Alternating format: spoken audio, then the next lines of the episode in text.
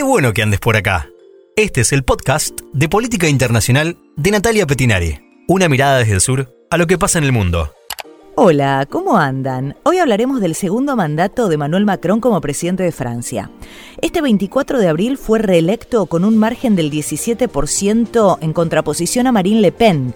Macron 58,6%, Le Pen 41,4%. La abstención fue récord desde 1969. Fue del 29,5% y dos puntos menos que en la primera vuelta. Y los ni fueron los que definieron la elección es decir, los ni Macron ni Le Pen, que en la primera vuelta votaron por la extrema izquierda, es decir, por Mélenchon. Y además se viene una tercera vuelta en Francia, que son las legislativas. El 12 y el 19 de junio se van a elegir 572 diputados de la Asamblea Nacional. De esto vamos a hablar en el podcast de hoy, sumado a qué le espera a Emmanuel Macron en los próximos cinco años de gobierno. Pero antes, agradecemos el apoyo a este podcast del Consejo Municipal de Rosario.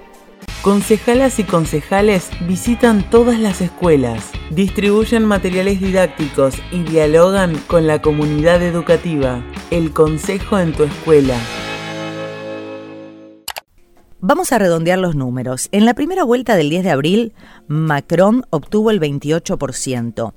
La candidata de extrema derecha, Marine Le Pen, 24%. Y el candidato de extrema izquierda, Jean-Luc Mélenchon, el 20%. Mélenchon, que obtuvo este 20% de votos, recomendó en la segunda vuelta no votar a Marine Le Pen, pero no le dio el apoyo a Emmanuel Macron. Macron es el primer presidente en ser reelecto en 20 años. En su primera aparición pública luego de la reelección tuvo que esquivar una lluvia de tomatazos que le lanzaron desde un mercado a unos 25 kilómetros de París. Macron había ido para discutir con ellos cuestiones políticas y medioambientales. Si lo tenemos que definir al presidente francés, él intenta ser del centro o de una tercera vía. Conjugó políticas de derecha como la supresión del impuesto a las fortunas, una de las propuestas últimas en esta candidatura que fue subir la edad jubilatoria de 62 a 65 años, pero también políticas de izquierda Hubo muchos subsidios para las capas más bajas y más sensibles en cuanto al aumento de los precios de la energía o de los productos básicos y el gran cueste lo que cueste de pandemia donde subvencionó a muchas empresas que no podían pagarle el sueldo a sus empleados. Macron es un entusiasta del euro, quiere ampliar los derechos de los europeos, quiere reducir la dependencia europea en carbón, gas y petróleo importados, que dejó mucho más al descubierto la guerra en Ucrania. Eh, crear dentro del bloque la infraestructura y tecnología esencial para esto. Él habla de una economía verde, ¿no? de la cuestión ecológica. La creación de un ejército europeo. Macron quiere tener un enfoque común en el uso de los ejércitos europeos con el objetivo de hacer de Europa una potencia militar en sí misma y no depender de la OTAN. El presidente del Consejo Europeo lo que publicó en Twitter después de la victoria de Macron dice podemos contar con Francia por cinco años más. Este tuit dice mucho. Claro, Le Pen, una candidata de extrema derecha pero muy disimulada, que ha modificado su discurso y que lo ha suavizado en esta, que es su tercera elección presidencial, viene de un padre negacionista del holocausto, ¿no? Ella anti-Unión Europea, anti-OTAN, detesta la inmigración y los inmigrantes, ¿no? Una victoria de Marine Le Pen habría sido una bendición para Putin, para Orbán, para Steve Bannon y para la derecha internacional. Cuando su padre Jean-Marie Le Pen eh, se postuló a presidente con una plataforma anti-inmigración en 1974, obtuvo el 0,75% de los votos. Hoy, 48 años después, su hija, con una plataforma similar a la de su padre, obtuvo el 41,4% de los votos. Esto es 13 millones de personas que votaron a la extrema derecha. Una extrema derecha encubierta, porque Marine Le Pen suavizó mucho su discurso, ha aprendido mucho y del 2017 hasta acá pasó mucha agua bajo el puente. Lo que dijo Melenchon, el candidato de extrema izquierda, apenas se supo que Macron había ganado las elecciones es Macron es el presidente peor elegido de la Quinta República, nada en un océano de abstención, voto en blanco y nulo. Quienes votaron a Melenchon en general sostienen que Macron es un autoritario, arrogante, que no escucha a nadie, que solo tiene ambición de poder y que así gobernó durante estos cinco años.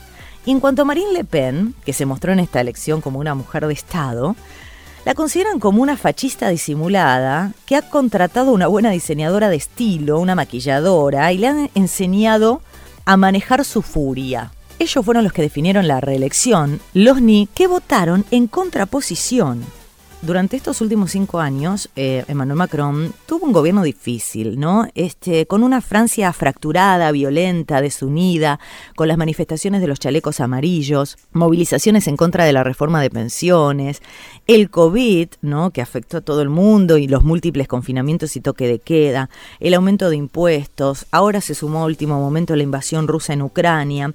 Y esta campaña, la, campaña electoral, la primera al menos, fue de cinco semanas y fue. Macron cambió entre la primera y segunda elección un poco el tono de las propuestas. Este, mm, habló de que el retraso de los 65 años de jubilación podría ser flexibilizado. La ecología está en el corazón del proyecto de Macron para una economía verde que dinamizaría Francia.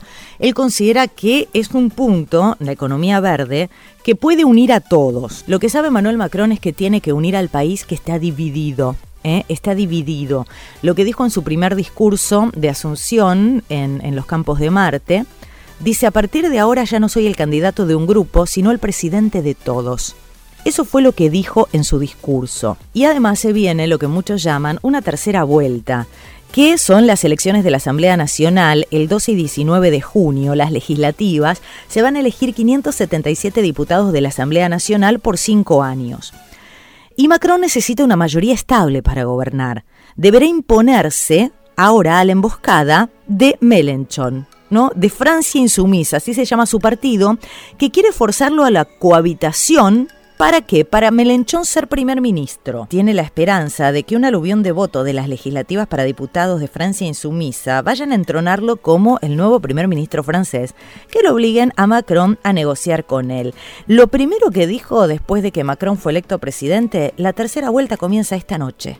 Él quiere encabezar una coalición y está tratando de hacer una coalición de partidos de izquierda y ecologistas. Lo cual es algo bastante, bastante complicado de lograr, pero es algo que puede llegar a pasar. ¿Cuáles fueron los errores o ciertos errores de Manuel Macron? Él en estos cinco años ha desarrollado un sistema de gobierno bastante vertical, no fue capaz de crear un auténtico partido del centro, si bien es lo que pretende, y no ha sabido alcanzar consensos y pactos de Estado.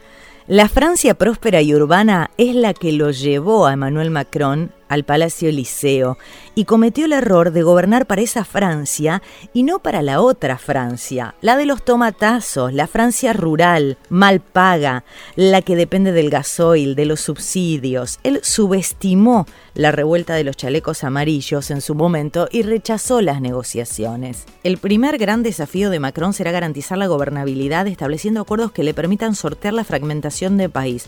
¿Qué decían los periódicos al día siguiente de la elección? Una victoria, mil desafíos. Le Figaro, gran victoria, grandes desafíos. Le Monde, reelección sin estado de gracia. Los desafíos que tiene Emmanuel Macron son muchísimos.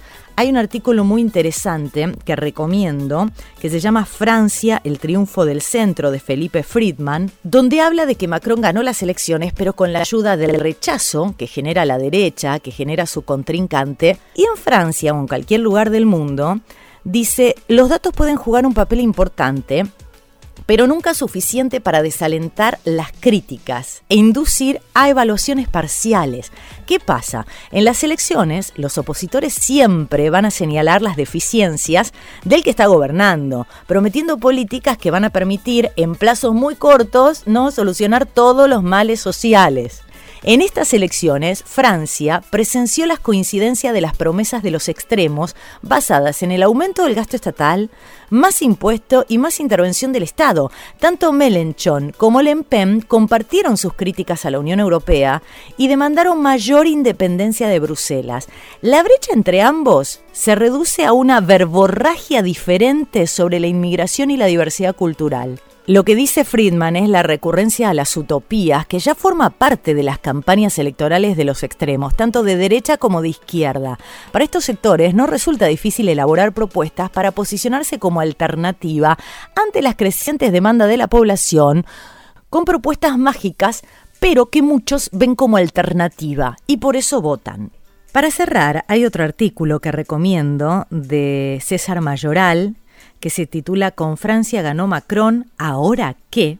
Y habla de que por supuesto Macron trajo algo de tranquilidad a una Europa que está conmocionada todavía por la invasión rusa en Ucrania, pero que como la gran mayoría de los países occidentales europeos, Francia quedó dividida después de haberse agotado el proyecto de economía de bienestar dice el autor, que guió a sus 45 felices años desde el final de la guerra hasta la caída del muro de Berlín, donde la voluntad y decisión política de sus dirigentes, entonces notables como el general Charles de Gaulle en primer lugar, después pasando por Pompidou y Mitterrand, construyeron un proyecto nacional y europeo basado en la repartición equitativa del ingreso, el respeto de los derechos humanos y las libertades fundamentales, la construcción de una industria de vanguardia, sin dejar de caer lo que es el principal o tradicional baluarte francés, que es la agricultura. Y este proyecto se agotó. Los dos partidos tradicionales, la izquierda socialista y la derecha goyista republicana, no supieron construir una alternativa que limitara las consecuencias de y los efectos del crecimiento de la Alemania post-unificación. Francia quedó al descubierto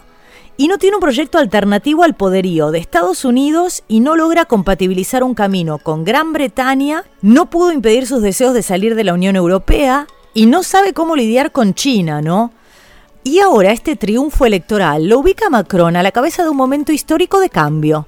Una exigencia mm, que no es fácil de cubrir y no sabemos si estará a la altura de este desafío. 12 y 19 de junio, elecciones de la Asamblea Nacional, las legislativas. Vamos a ver qué pasa con la izquierda, qué pasa con Melenchon, si negocia y puede negociar y ser electo primer ministro y si Macron va a tener o no mayoría para gobernar. Esto fue todo por hoy. Muchas gracias por haber llegado hasta acá. Hasta la próxima. Tratamos de aportar ideas para la salvación de este planeta.